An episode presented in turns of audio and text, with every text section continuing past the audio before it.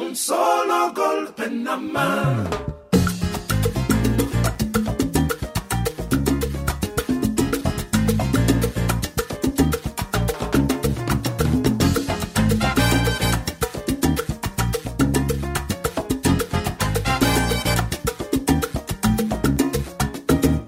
Somos David García y Aitor Padilla, y esto es desde la historia.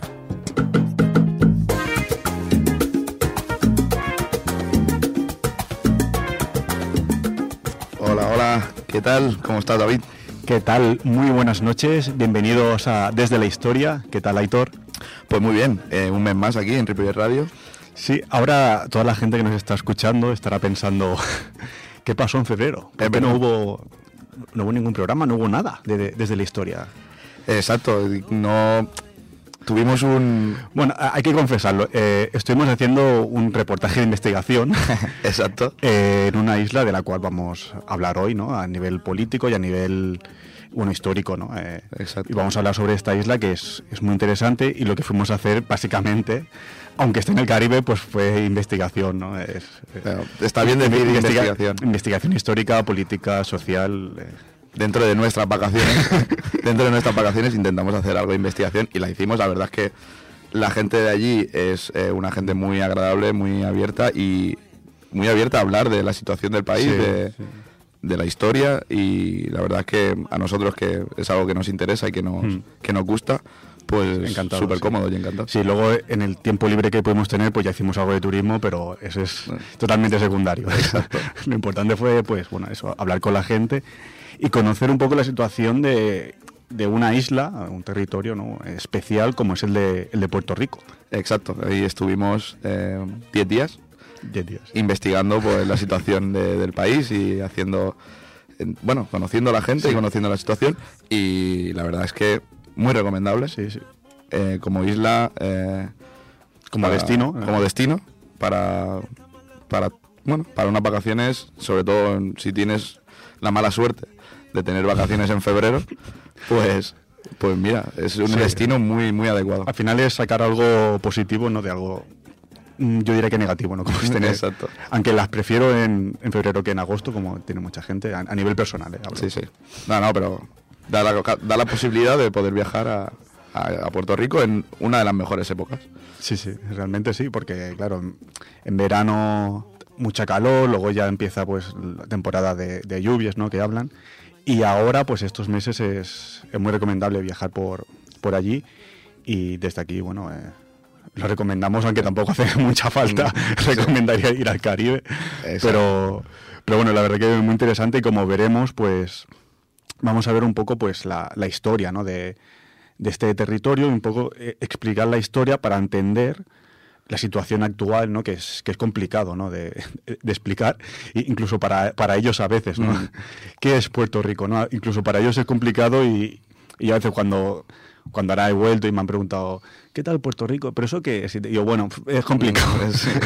o sea, eh, bueno, iremos, iremos viendo y, y ya bueno, sacaremos alguna conclusión. Sí, hoy, hoy además el, el- el- el- el- la composición del programa será un poco diferente porque Mm. empezarás tú con la parte histórica para hacer un poco de cronología, ¿no? Sí.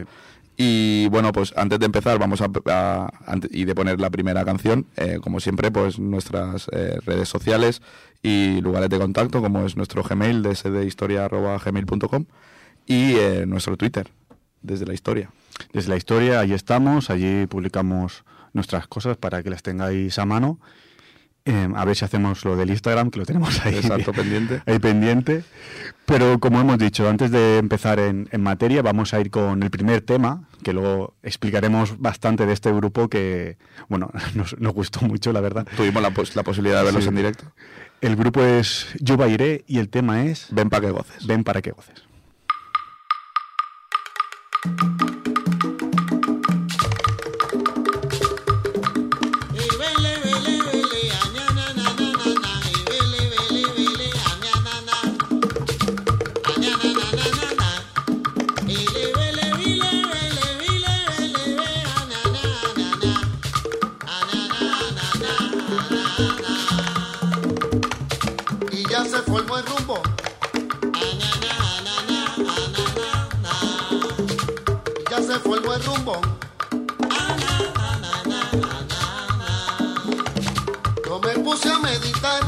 analizar. Que yo me puse a meditar,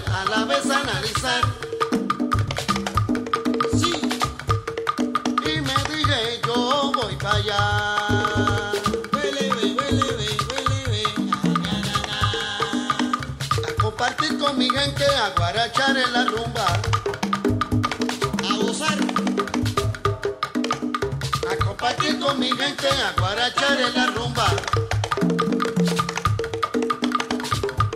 Cantando un coro que dice así, que dice así.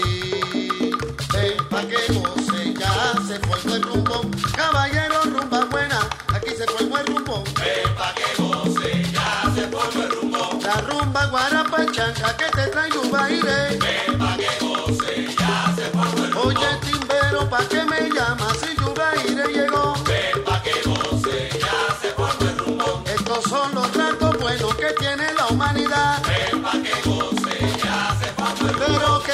se formó timbero, ya se formó el rumbo. Ven pa' que goce, ya se formó el rumbo. Timbero, la rumba buena, timbero, pa' que lo goce. Ven pa' que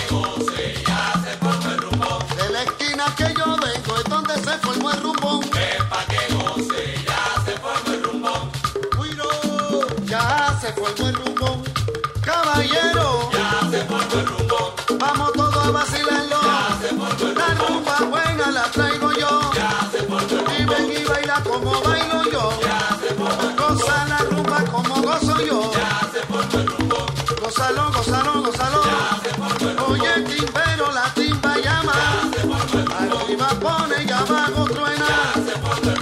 Oye, yo te lo digo. Ya. Eh, pa' que lo. Ya. Tú no suenas como sueno yo. Ya. Oye, mi timba suena mejor. Ya. Eh, ¿quién no baila con mi rumba?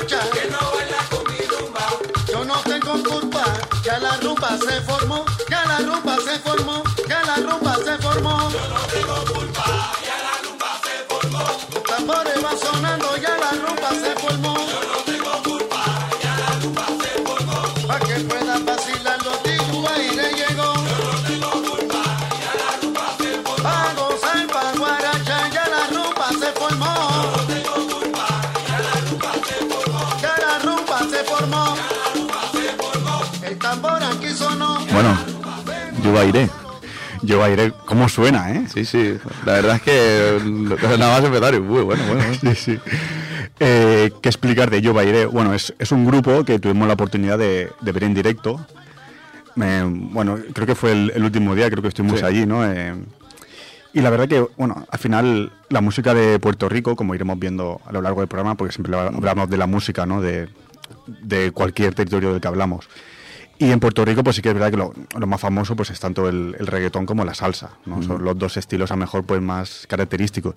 Pero luego hay también pues músicas más folclóricas, más, más bueno, de, de una concepción más antillana. Y nosotros, bueno, estuvimos buscando ahí a ver si podemos ver algo y nos encontramos con este, con este grupo, que es así una, bueno, es, es un grupo de rumba, ¿no? De, bueno, de cadencia boricua, eh, criolla, y que, bueno, incorpora también, pues, dos estilos eh, muy folclóricos de Puerto Rico como, como son la bomba y, y la plena. Exacto. Y la verdad es que, bueno, pues es una... Muy, muy, muy- estuvo muy, muy guay. Sí, la, la verdad que, bueno, fue... Bueno, e- era un sitio también muy, muy bonito, la verdad, era así Mm. como... Sí, la Fundación Nacional Fue- por el Patrimonio sí. Cultural. Era un sitio, así, bueno, en, en San Juan, en la capital, muy, muy céntrico. Y bueno, empezaron ahí a tocar. im- Imaginaros en directo, pues, la explosión eh, de, de percusión, ¿no? Que, que era eso. Era a Sí, nivel, sí. Bueno, sobre todo a nivel de percusión y pues eh, es, es realmente impactante, ¿no? Y bueno, luego cómo cantaban, las voces y todo, pues realmente, pues, no sé, fue un, un concierto, pues, muy bonito sí. de, de ver de, de Yuba Iré, que desde aquí, pues, pues recomendamos. Sí, sí, además, bueno, eh, su tercera producción discográfica, que fue Baila conmigo, estuvieron nominados a Latin Grammy, em, junto a, bueno, Natania Laforcade, eh, María Mulata, Marta Gómez, bueno, diferentes em, artistas y bueno, ellos, claro, evidentemente súper contentos porque al final llegar después de 70 producciones que hay, ¿no? Eh, nominadas, llegar a esa nominación final, pues eh, fue para ellos pues una alegría. No, pues desde aquí, pues bueno, recomendamos que escuchéis Yuba Iré. Eh, bueno, sobre todo eso, para entender nosotros pues que hay, hay más música ¿no? en Puerto Rico, pues más allá de lo que es el, el reggaetón o, o la salsa, ¿no? que es lo que más ha llegado a España, ¿no? Pues hay otras músicas también muy muy interesantes y que recogen pues toda esta tradición eh, bueno africana en parte no Sí, que, claro. que- que iremos viendo y, y bueno vamos a empezar no Eh, un poco pues como he dicho, ¿no? para analizar, para entender un poco la situación política actual de Puerto Rico, pues antes vamos a conocer brevemente, ¿no? lo que podamos, pues lo que es la historia y la geografía de, de- de este, de este territorio. En Puerto Rico, como sabemos, pues, está ubicado en el Caribe. Concretamente está en, al este de la isla de La Española, eh, República Dominicana y Haití, y al oeste de las Islas Vírgenes de los Estados Unidos. El territorio de Puerto Rico en sí pues, es un archipiélago ¿no? que incluye la, la isla principal de Puerto Rico, que son casi 9.000 kilómetros cuadrados. Es la más pequeña de las Antillas mayores, ¿no? que más o menos sería, para hacer una comparación, pues el Principado de Asturias Ajá. sería más o menos así. Darle la vuelta en coche serían unas seis horas aproximadamente. y, y después, bueno, eh, lo que es Puerto Rico, pues también incluye un número de cayos y islas más pequeñas, de las cuales las más grandes son Vieques, Mona y, y Culebra. En Culebra tuvimos la oportunidad de, de estar ahí un par de días y bueno, es muy famosa sobre todo porque se encuentra Playa Flamenco, que es la séptima playa más bonita del Caribe. ¿no? sí, que, que no está mal ser la séptima con todas las islas que hay. Claro, claro. Las playas que tiene que haber. O sea, no, no está mal ser la séptima, ¿no? Y bueno, la verdad que yo, bueno, a nivel personal, es la mejor playa que he estado en, en mi Sí, vida. Yo probablemente también. y, y eso que tampoco estuve mucho rato, pero, pero era muy, muy bonita. Pues bueno, esto sería un poco Puerto Rico, ¿no? La isla principal y luego, pues, pequeñas islas al- alrededor, ¿no? En, en esta zona de la- las Antillas Mayores, en, en el, en el este. Entrando ya en la historia, pues antes de la llegada de los europeos, Puerto Rico estaba habitada por los taínos, ¿no? que es un pueblo arahuaco que llegó procedente de América del Sur, específicamente de la desembocadura del río Orinoco en Venezuela. Y este pueblo pues fue pasando de isla en isla, eh, reduciendo o asimilando a los pobladores pues que habían más, más antiguos ¿no? en, en estas islas.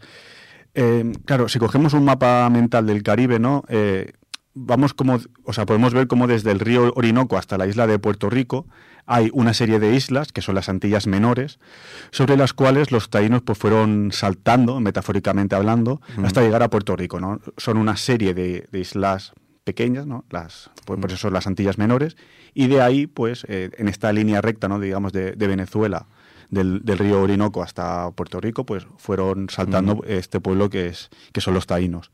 Em, ¿Por qué se establecieron en Puerto Rico en, en un primer momento, no? Porque es la primera isla mayor que se encontraron después de todas las menores, ¿no? Con lo cual tenían pues más posibilidades de acceso a agua dulce y a establecer asen- asentamientos pues más grandes y conexiones entre ellos, no dentro de las islas. Digamos que es eso, que las otras eran muy menores como para poder establecerse con- en, en más tiempo, ¿no? Y la primera más grande, pues fue, fue Puerto Además, Rico. eso, el, acce- el- el tener. Era de las de la primera isla que tenía agua dulce Exacto. y eso, pues, ayudaba a poder asentarse. Sí, es, es, por eso es importante Puerto Rico, ¿no? Porque es la primera isla grande que te, que te encuentras. Eh, el nombre que daban los taínos a la isla era Boriquen, de ahí que el gentilicio no actual de los puertorriqueños también sea boricua. La isla de Puerto Rico, al igual que la isla de, de la Española, eh, donde también se llegaron los taínos, ¿no? estaba dividida por cacica- cacicazgos, cada uno dirigido por un cacique principal, ¿no? a quien se le rendía homenaje. Entre los que vivían en Puerto Rico, el cacique más importante fue el de Agüeybaná, Ujú. que lo nombra residente en, Sí, en Atrévete. en Atrévete, la, eh, nombra en el nombre de. Exacto. En el momento de la conquista española, eh, los mayores asentamientos de población taína podían llegar hasta unas 30.000 eh, personas cada uno. También comentar que los taínos se divertían bueno, de diferentes maneras, a través del baile, la música y, y el juego de pelota. ¿no?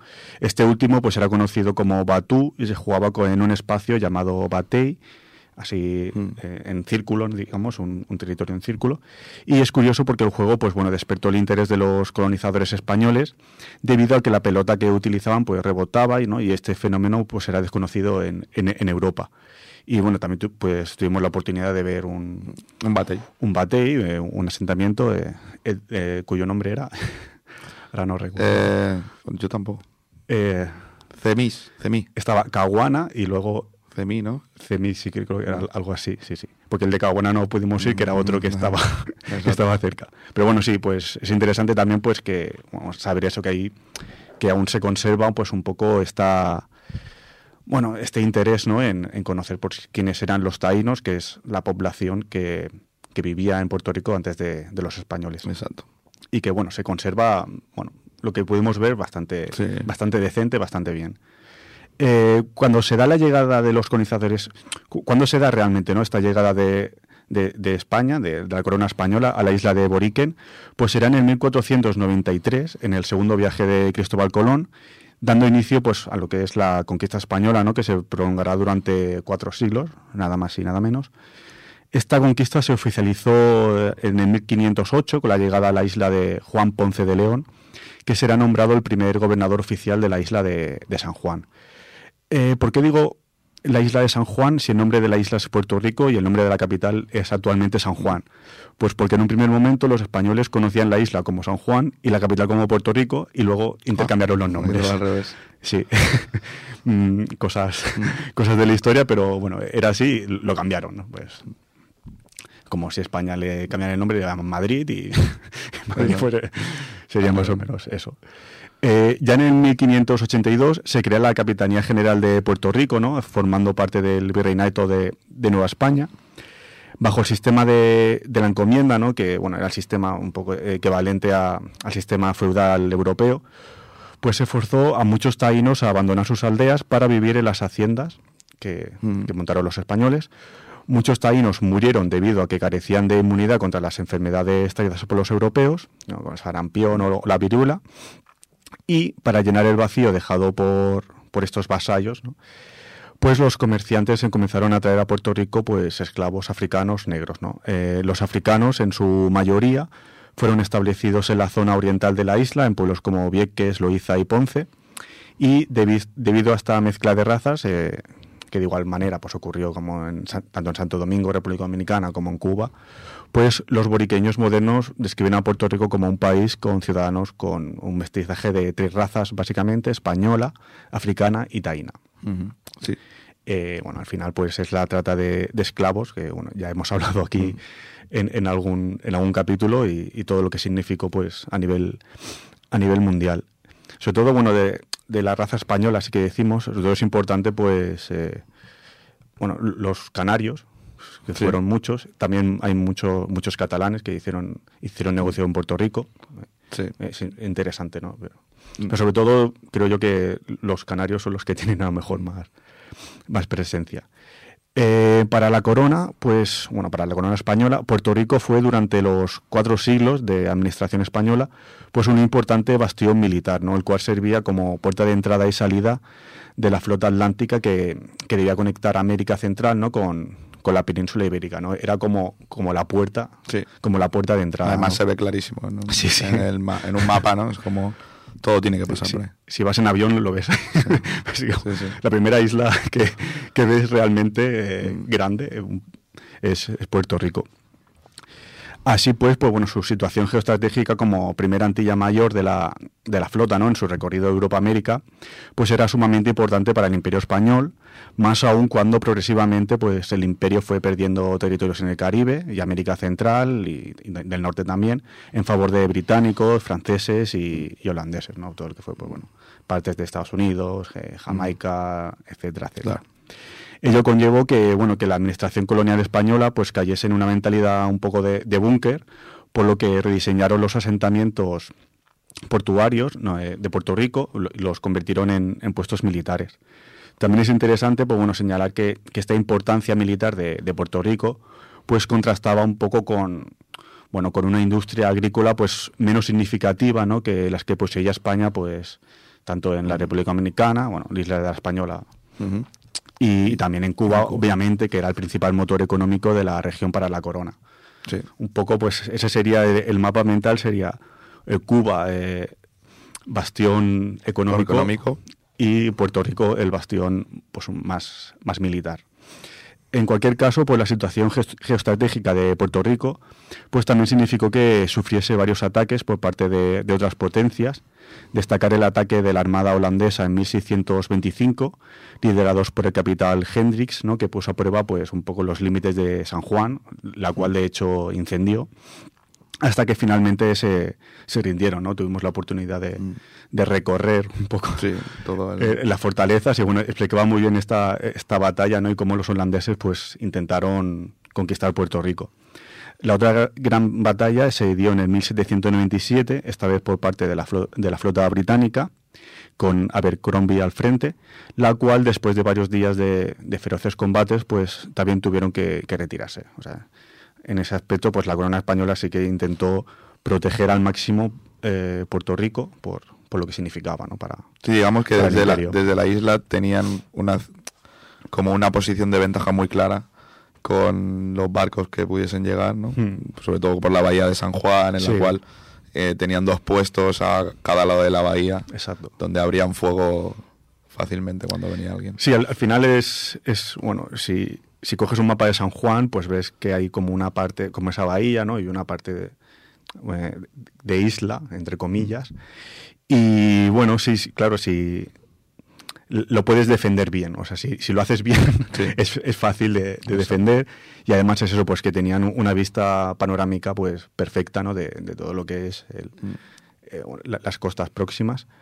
Y claro, cuando estás en el sitio, pues ves muy bien cómo, pues bueno, cómo protegían en, en el, o sea, cómo protegieron en, en el momento, ¿no? Pues lo que era San Juan, Exacto, la sí, capital.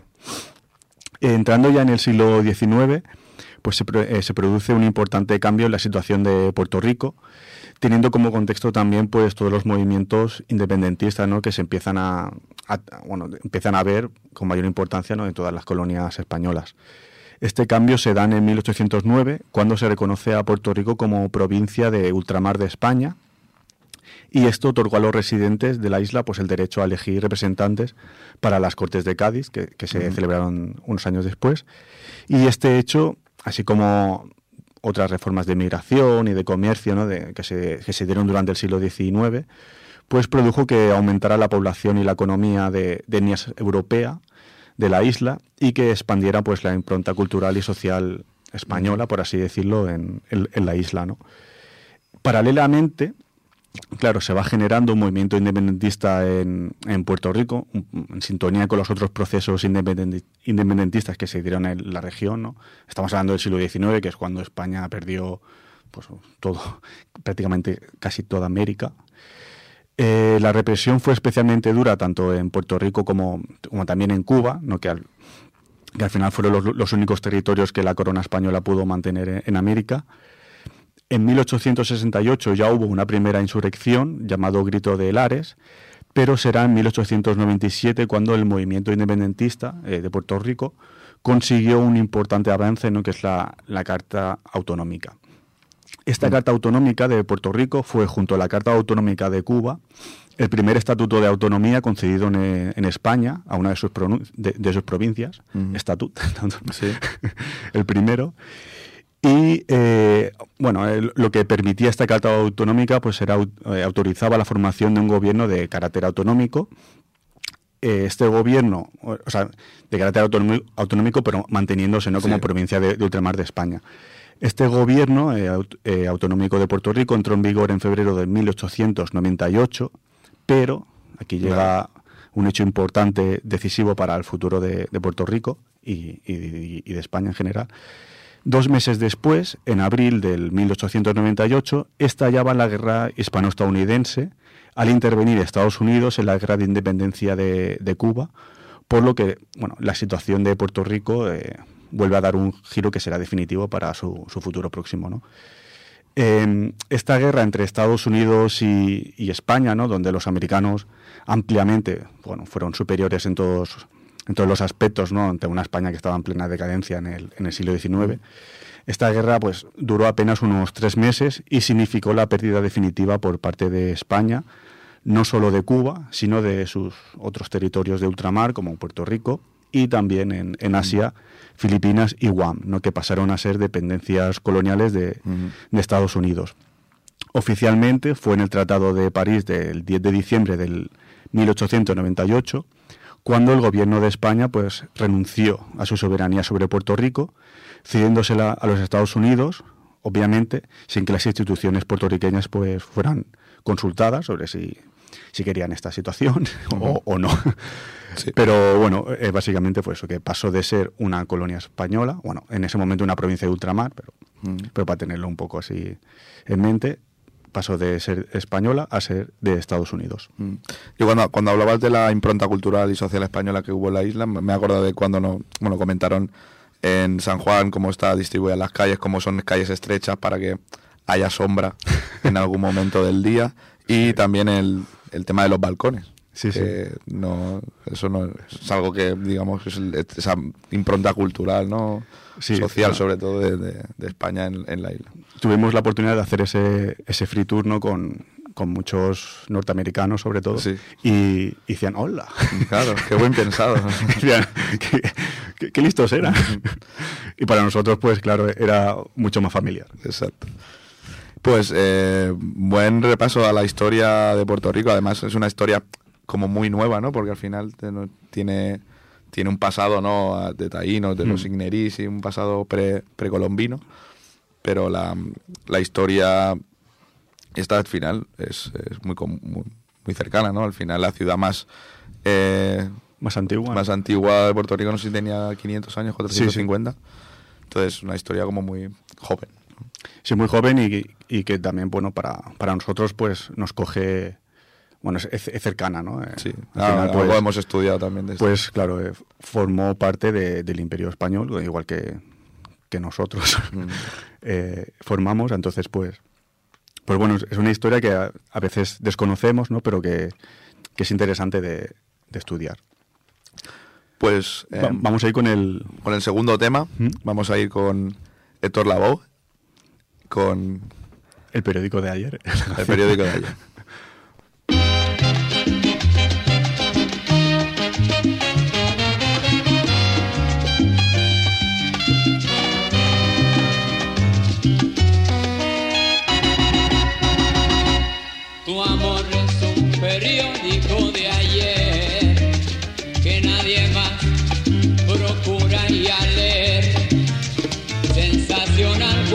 Salió en la madrugada,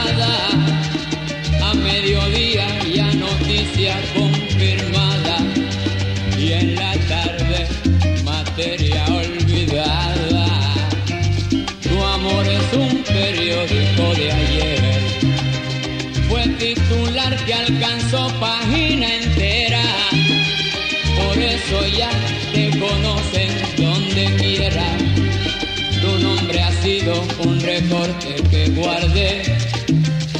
Y en el álbum del olvido lo pegué. Tu amor es un periódico de ayer que nadie más procura y a leer. El comentario que nació en la madrugada y fuimos ambos la noticia propagada. Y en la tarde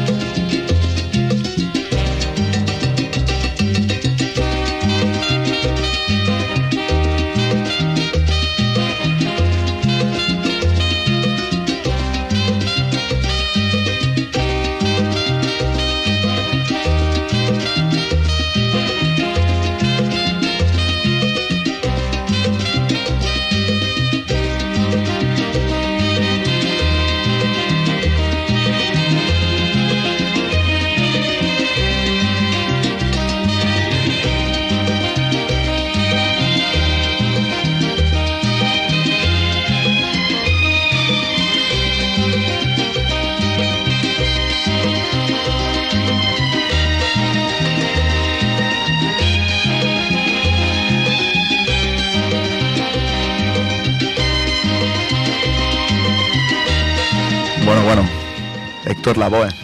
Nada más y nada menos. Sí. Eh, bueno, uno de los grandes de la, de la salsa. Cuando la salsa eh, bueno, se, se inicia, ¿no? 60, 70. Bueno, eh, hay que decir que, que- que no nace en Puerto Rico la salsa, ni tampoco en Cuba.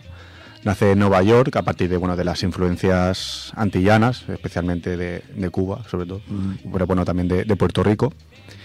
Y que claro, luego pues cuando entra Fidel Castro pues al gobierno de Cuba, digamos que la influencia cubana baja, sube la puertorriqueña Exacto. y por eso pues conocemos más artistas o puertorriqueños o de, de origen puertorriqueño eh, de, de salsa, ¿no? Como puede ser el propio Marc Anthony o bueno, Héctor Lavoe, más, más clásicos, o Willy Colón. Sí, eh, bueno, eh, Héctor Lavoe es eso, un cantautor, productor musical eh, que hizo, bueno, es historia de la salsa, que es- ayudó pues que la popularidad subiera en, en esas décadas de los 60, 70, Mm. 80. Eh, y bueno, pues es, bueno, es alguien, bueno, como el- uno de los padrinos de la salsa, alguien a Sí, quien sí. tener en cuenta. Y nos comentaron, y ahora lo he leído y me, ha- me he acordado que mucha gente que él, él- él nació en Ponce, en Puerto Rico, Que es, que es la, la segunda ciudad más importante Sí. de, de la isla, y que mucha gente pues no viaja allí, pues eh, porque Mm. es donde nació Héctor Lavoe y es donde está enterrado. Pero cuando se encuentran que no hay ¿no? un, no hay un sitio, un monumento, ¿no? Que un si- que no está en un sitio importante, sino está en el propio cementerio eh, civil, ¿no? Pues deja a la gente un poco con como Sí, eh, sí. ¿no? Digamos. Uno espera pues que, claro, en, en Ponce, ¿no? Por ejemplo, pues Héctor Lavoe pues tuviese su estatua o tuviese su reconocimiento, pero no es, no es el caso. Y los propios ponceños, ¿no? No- Nos decían pues que, que, que para ellos también les sorprendía, pero que es así. Nadie ha pensado así es la isla y, y ya está. Pues bueno, vamos a analizar eh, eso, eh, la situación actual. eh, y bueno, como parece evidente, pues un buen punto de partida para analizar esta situación actual de Puerto Rico, pues es esa culminación de la que hablabas tú, de la guerra hispanoamericana, que en donde junto con Filipinas, Cuba y Guam, pues Puerto Rico pasó a ser territorio de los Estados Unidos. Se establece que el estatus político y los derechos civiles de los habitantes de dichos territorios estaría sujeto a las determinaciones hechas por el Congreso de los Estados Unidos. Digamos que la última palabra siempre era de- del Congreso de los Estados Unidos sobre cualquier decisión que se tomase Hmm. en estas islas. Y es aquí que se comienza a desarrollar la base para, que, para la que luego eh, se conoce como la doctrina de los casos insulares, en los cuales se estipula claramente que el trato que se le dará a los nuevos territorios adquiridos. Eh, que es eso que viene a decir, ¿no? Al final, eh, si llegaban a tener cierta autonomía, o, con- o como veremos en Puerto Rico, a partir de 1952, que ya se eh, tienen al primer eh, el, el primer congresista, bueno, Mm. el- eh, que es el Luis Muñoz Marín, eh, todas las leyes que se puedan pueda salir de ese congreso, pues tienen que pasar por eh, la supervisión del Congreso de los Estados Unidos Por Washington. por Washington. Entonces, bueno, eh, hay- es necesario hablar de algunas fases o épocas importantes, sobre todo algunas leyes Mm. que marcan mucho el devenir ¿no? de, de- de Puerto Rico. Y bueno, vamos a hacer un poco unas pinceladas de, de todas ellas. Eh, en primer lugar está la, la ley Foraker en 1900. Eh, bueno, fue la primera fase. La, la primera fase fue, fue este establecimiento de un gobierno civil bajo la imposición de la ley Foraker el, el 1 de mayo de 1900. Eh, al amparo de las disposiciones de esta ley, se creó el cargo de gobernador de Puerto Rico, que estaba nombrado por el presidente de los Estados Unidos, con el consentimiento del Senado. Digamos que no na- nadie en Puerto Rico tenía poder sobre quién iba a ser eh, este gobernador, ¿no? Sí, Lo era el presidente. Totalmente impuesto desde Estados Unidos. Que esto es lo que, pues, a ver, esto es en el 1900, pero ya, ya no ocurre así, pero mucha gente pues habla, ¿no? De que al final eh, seguía ese estatus de colonia, ¿no? De- Sí, claro, al, al final es eso que, que venía de una fase eh, que hemos hablado de lo último, ¿no? De la Carta Autonómica, eso que consiguieron un poco de, de- de España, ¿no? Conseguir esa, esa Carta Autonómica. Bueno, eso de- después, obviamente, de, de cuatro siglos de dominación española. Sí. O sea, tampoco estoy haciendo aquí. Pero claro, luego pasan, pues, pues a Sí, esto. digamos que nunca, o sea, no han podido llegar a, a, lo que a- a le- la culminación. Sí, bueno, y a lo que, este, lo que- este- esta carta autonómica eh, daba a Puerto Rico, creo que era como mucho más, eh, daba más autonomía que la posiblemente pueda tener ahora o tuvo eh, los 50 años siguientes, Mm. ¿no? Em, entonces, bueno, además, eh, de igual forma, con esta ley se estableció la Asamblea Legislativa de Puerto Rico, que tenía dos cámaras, como un consejo ejecutivo y una cámara de delegados. Y es importante resaltar que toda ley producida por estos cuerpos, como ya bien hemos dicho, estaba sujeta a la aprobación del Congreso de los Estados Unidos. Eh, y además, bueno, también se creó el cargo de comisionado residente de Puerto Rico en el Congreso. Eh, y este cargo, pues, eh, sigue, ha tenido muy pocos cambios a, través de los años. Y las funciones eh, más principales era participar en, comisiones del Congreso de los Estados Unidos, eh, pero teniendo voz, pero sin voto. Exacto. También Es, es un buen resumen Sí. de Puerto Rico. Y bueno, sin embargo, algo importante del puesto de esta persona era que el mismo tenía que estar ocupado por un puertorriqueño. ¿no? Y este hecho en particular produjo, produjo cierta ilusión eh, de participación puertorriqueña para abogar por los asuntos de la isla en el Congreso, como sigue ocurriendo actualmente. ¿no? Eh, finalmente también es importante añadir que la ley Foraker decretó que las leyes federales aplicarían a Puerto Rico a menos que el Congreso estableciera alguna exclusión. Y así expuesto, pues se entiende que la justificación de esta ley se sustenta en la creencia de que los puertorriqueños no eran capaces de manejar su propio gobierno y es por eso que la intervención estadounidense pues resultaba como necesaria para mantener una participación limitada de puertorriqueños en los asuntos esenciales. Hmm. ¿no? Al final, pues es un poco eh, mantener como dos escalas, ¿no? Entre Estados Unidos, Estados Unidos continental y la gente de Puerto Rico. Exacto. Y bueno, y, y esa creencia tan, tan colonial y que, y que también conocemos en España, en Portugal, en el Reino Unido, en, en Francia, Mm. eh, y todas la- las grandes, eh, los grandes imperios, ¿no? De decir, tú no te puedes manejar por ti mismo, Deja que te ayude. mejor nosotros estamos supervisando y luego ya. Pero bueno, es ese concepto colonial que, que bueno, se ha mantenido muchos siglos. Exacto. Y luego, eh, otra segunda ley muy importante es la ley Jones de 1917. Y bueno, este, en el 1917 Woodrow Wilson era presidente de los Estados Unidos y ese año firmó la ley Jones-Shadford. El presidente, ¿y qué es esto? No? ¿Qué hizo el presidente Wilson? Pues le otorgó a los puertorriqueños la ciudadanía estadounidense. Importante. Importante. Em, la estructura del gobierno de Puerto Rico se modeló a partir de, también con esta ley se modeló a partir de tres ramas, eh, con la rama ejecutiva, la legislativa y la judicial, y em, se debe hacer notar, sin embargo, que el más alto poder de Puerto Rico, a pesar de que existían estas tres cámaras, era el presidente de los Estados Unidos, seguía siéndolo. Y por ser territorio, no se le otorgan, no se le otorgaron todos los derechos constitucionales que sí igual tienen eh, los ciudadanos estadounidenses continentales. ¿no? Exacto. Bueno, hay, hay diferencias eh, entre Exacto. los ciudadanos continentales, por decirlo, y, y- y los puertorriqueños. Eh, esta ley Jones implementó un cambio para reconocer a todos los habitantes de Puerto Rico como ciudadanos estadounidenses sin las limitaciones que presentaba la ley Foraker del 1900, que solo otorgaba la ciudadanía a las personas nacidas en Puerto Rico después del 1898. O sea, si tenían un año o dos. Mm. Exacto. Entonces, eh, el, el tema también está aquí que, bueno, eh, ellos ofrecían, la, esto lo, lo leí aparte, no lo tengo aquí, pero eso, eh, Estados Unidos ofrecía la ciudadanía de Estados Unidos a todo puertorriqueño, ¿no? A- sin esta limitación de la que hablamos, y eh, tenían seis meses para decir si la querían o no. Y de toda la de todos los puertorriqueños, 287 eh, la declinaron. 287. Declinaron la ciudadanía estadounidense. Pensaba que sería mayor. No, no, 287. Eh, Pensaba que sería mayor el nombre, sí, sí. Eh, bueno, a pesar de este avance ¿no? de- dentro de, los ciudadanos puertorriqueños a la hora de acceder a tener la ciudadanía estadounidense, eh, la ley Jones Stafford no les otorgó derechos plenos a los puertorriqueños. Por ejemplo, el juicio ante un jurado. Eso no se le ofrecía a la gente de Puerto Rico. Sin embargo, sí se abrió la posibilidad para que muchos hombres puertorriqueños fueran reclutados por la milicia. Esto causó que 18.000 eh, hombres puertorriqueños sirvieran en la Primera Guerra Mundial.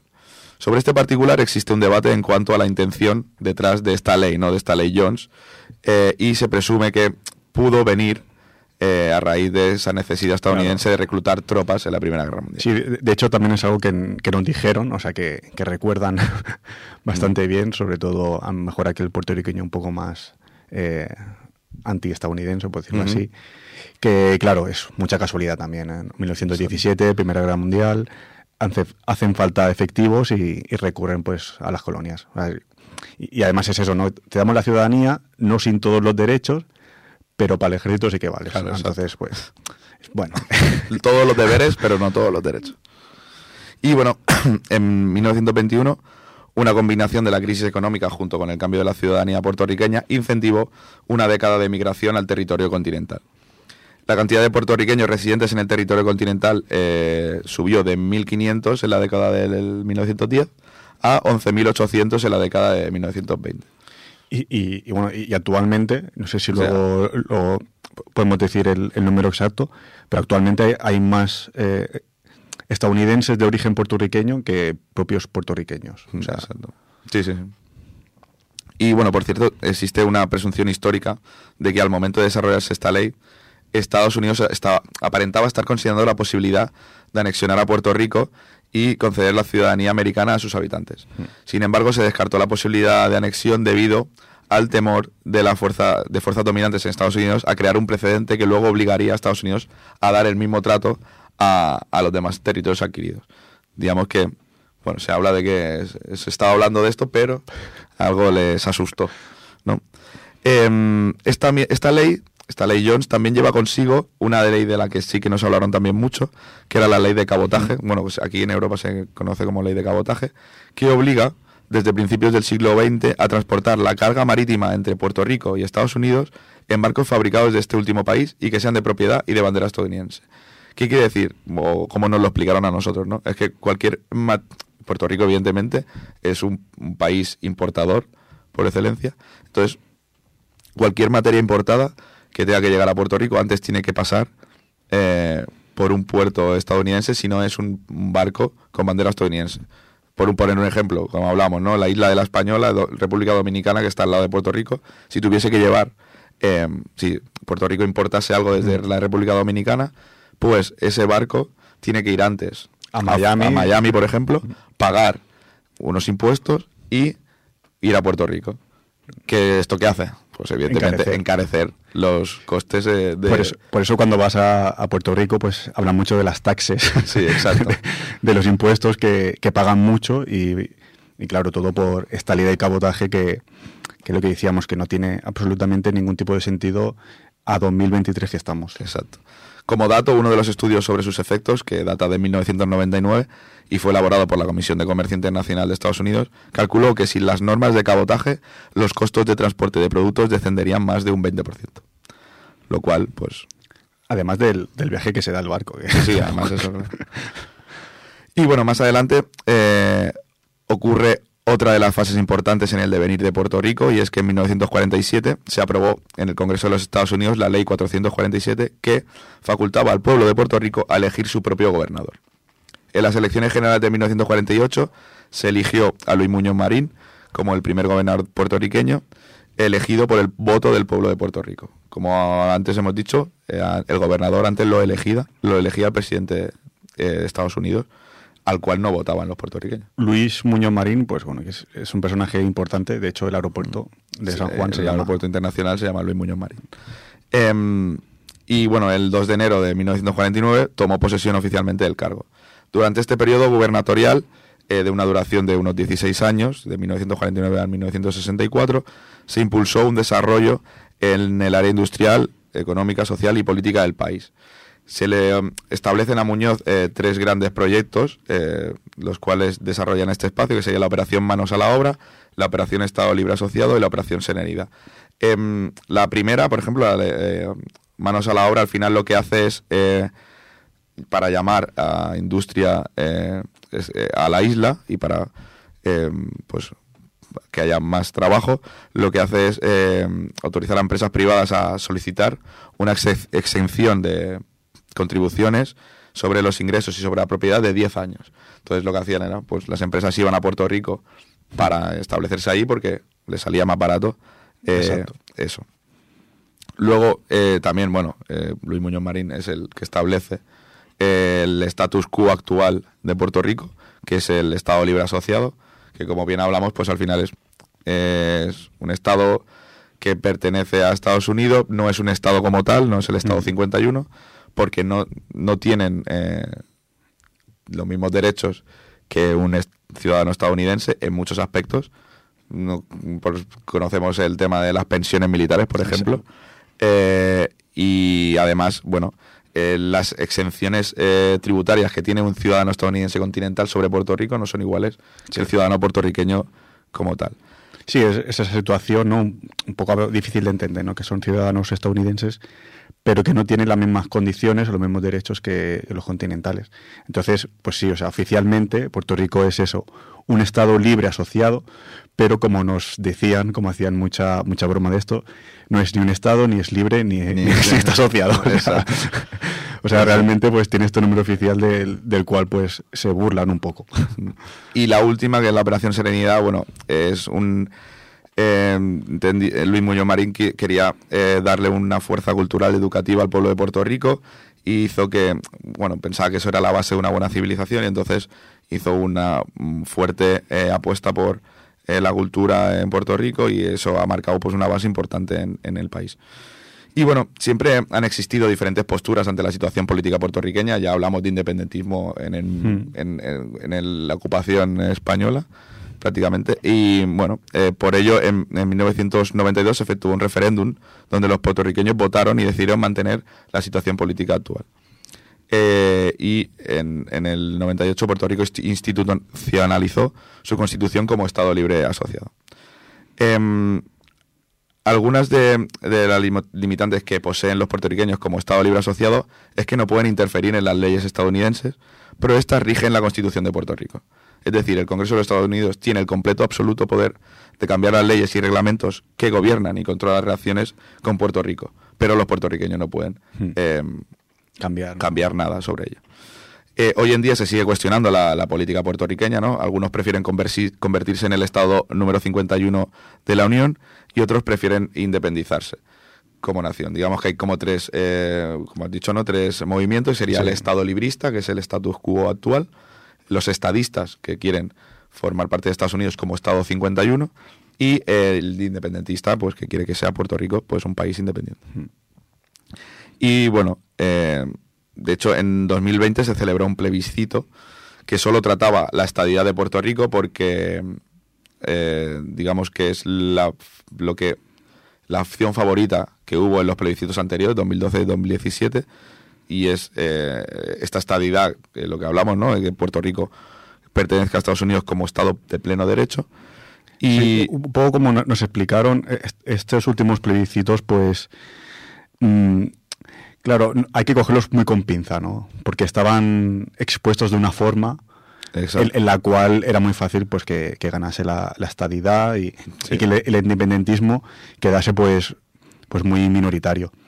Es decir, tampoco podemos, podemos decir, creo que sea una mayoría el independentismo, pero seguramente tenga un poco más de o haya más independentistas de lo, de lo que los plebiscitos, eh, los últimos, han, mostrado, ¿no? Es, es complicado, ¿no? Pero bueno, es eso, que la, forma de celebrar este plebiscito pues favoreció que saliese un resultado que a lo mejor no refleja lo que es la, la realidad de, la isla. Sí, exacto. Digamos que la pregunta era como, ¿de- ¿debe Puerto Rico ser admitido inmediatamente dentro de la Unión como un Estado? Claro, eso saca de... O sea, está, la respuesta es sí o no. El que quiere, el que sí es estadista, pero el que vota no, puede ser Estado librista o puede ser independentista, ¿no? Sí. Al final no, no tenía en cuenta eh, esas posibles vertientes. Eh, de todas maneras, eh, bueno, este plebiscito eh, no era vinculante ni para el gobierno puertorriqueño ni para el Congreso de los Estados Unidos, que al final es el único y el último órgano que admite, eh, admitirá ¿no? este, esta posición. Si, si tiene que ser uno el resultado. o- sí, claro. Eh, el, bueno, cabe destacar que una consulta similar con, con una, con la misma única pregunta que se hizo en este plebiscito en los territorios de Alaska y Hawái fue la que originó en su día su admisión a Estados Unidos como, como nuevos estados. bueno, otras décadas también, otra época, ¿no? Cuando entraron a Alaska y Hawái. Pero, claro, veremos qué, qué pasa como, con Puerto Rico, que decimos, ¿no? Es, es un Estado libre asociado, forma parte de estos territorios no incorporados de Estados Unidos. Pero es que, claro, tú repasas un poco lo que son los territorios no incorporados y, y son islas de Oceanía que apenas tienen, o como Guam, por ejemplo, que apenas tienen población o, o importancia económica o geoestratégica, bueno, geoestratégica sí, pero no comercial, ni y con una población muy, muy reducida. Claro, el, el único el único territorio que ahí mm, como que chispea un poco, que no queda muy, muy bien porque está ahí, pues es Puerto Rico, ¿no? Entonces es como que tiene que estar en una situación, ¿no? Que, bueno, en un futuro próximo tiene que resolver. Exacto, sí, sí. Además es algo que ya comentan mucho, que al final tienen una fuga de gente, de la gente buena se va a Estados Unidos, estudia allí, pero ya no vuelve. Mm. Entonces, al final también les, les, les crea eso, pero no deja crecer al país y no, y no puede crecer, además de ser tan dependiente de los fondos federales Exacto. para todas las soluciones que necesitan, sobre todo Sí. cuando hay fuertes huracanes. eh, como, como fue el huracán María hace, hace pocos años, pues claro, tienen que tirar mucho de los fondos federales. Pero bueno, es una situación pues que Puerto Rico eh, en estos próximos años pues tendrá que resolver si realmente la población quiere o, o hay un movimiento que realmente pues diga, oye, vamos a resolver esto, vamos a mejorar el Estado libre, vamos hacia Estado 51, vamos hacia un Estado independiente, ¿no? Pero yo al menos creo, eh, después de estar ahí 10 días, que tampoco es que conozca el país, Sí, sí, tampoco. pero yo creo a partir de lo que hemos hablado, pues que la situación tiene que, que resolverse de alguna forma. Básicamente, Exacto, al final, bueno, como o- ojalá no sea pues como, como quiera el pueblo, o la mayoría del pueblo. Así es. Y bueno, viendo lo que queda un poco, yo creo que nos vamos a despedir ya con la canción del que yo creo que es el rey, el, el rey de Puerto Rico actualmente. si- si vas a Puerto Rico, la persona que más vas a escuchar es la, es, es la de esta canción, bueno, es, es Bad Bunny, es con la canción del apagón. Antes nos despediremos. Eh, bueno, en esta canción habla un poco de la situación que viven en el país, sobre todo cuando hay un huracán, de cómo, eh, bueno, habla del país en sí, pero el apagón se refiere a eso, cuando hay un huracán que pierden la electricidad durante muchísimo tiempo y... porque tienen que esperar los fondos. Exacto, y tienen que esperar los fondos federales. Y bueno, pues como siempre, muchas gracias a Ripollet Radio, 91.3 FM, ripollerradio.cat, gracias a Tony. Y bueno, nos vemos en el mes siguiente, ¿no, David? Nos vemos en abril. sí. Muy buenas noches. Con mucho cariño para todos ustedes.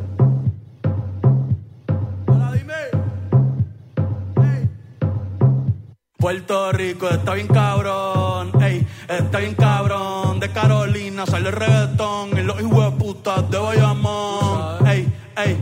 Quieren montarse en la ola y no han ido a rincón. Un besito pa' abuela en el balcón cogiendo todos los hoyos en la Rubicon. P fucking R, ey. Tierra de Maelo y Teo Calderón y de Barea el que fue campeón. Primero. Mm.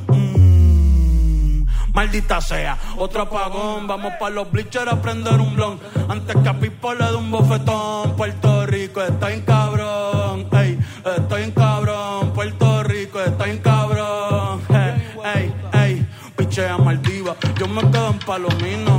Ey, si no me voy para redes. Un saludo a mis vecinos. Ey, aquí el calor es diferente. El sol está ahí, no. Ey, la capital del perreo. Ahora todos quieren ser latinos. No, ey, pero le falta sazón. Batería y reggaetón. Ey, ey, cuido con mi corillo que somos un montón. Ey, ey, le falta sazón. Batería y reggaetón.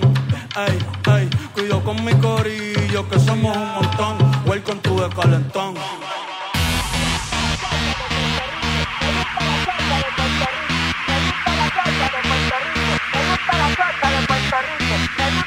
Yo